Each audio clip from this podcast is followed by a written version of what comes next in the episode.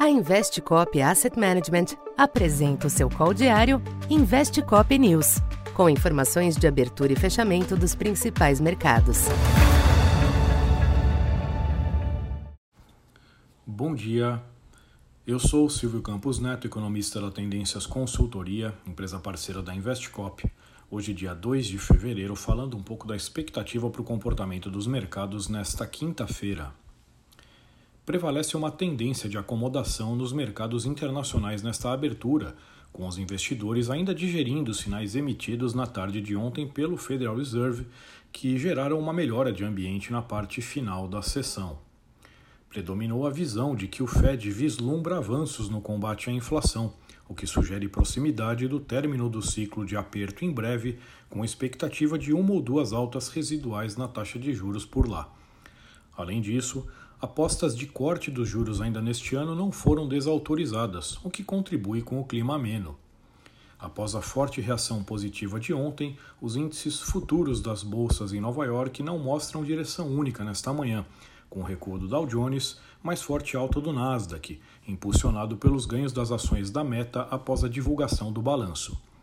No mercado cambial, o dólar alterna altos e baixos ante as demais divisas após o recuo registrado na tarde de ontem, a política monetária segue no foco dos mercados nesta quinta, com as decisões do Banco Central Europeu e do Bank of England, ambos com consenso de mais uma alta de 50 pontos nas respectivas taxas de juros.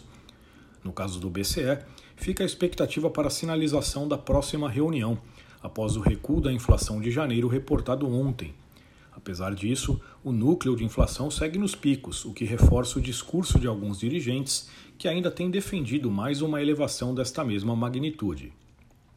Entre as commodities, o petróleo se estabiliza após a queda de ontem, já o minério de ferro teve um dia de queda nos mercados asiáticos. Aqui no Brasil, sem movimentos contundentes do exterior, os agentes avaliam as informações contidas no comunicado do Copom da noite de ontem.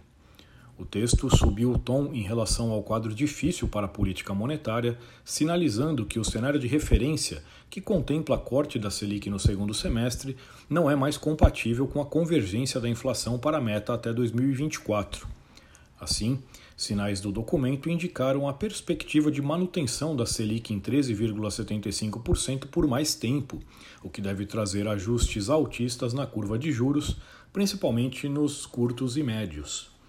Já o câmbio segue com viés baixista, dado que o dólar bem comportado lá fora e os juros internos elevados favorecem esta dinâmica.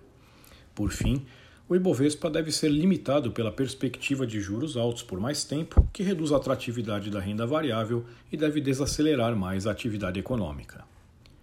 Então, por enquanto é isso. Bom dia e bons negócios. Essa foi mais uma edição Investe Cop News.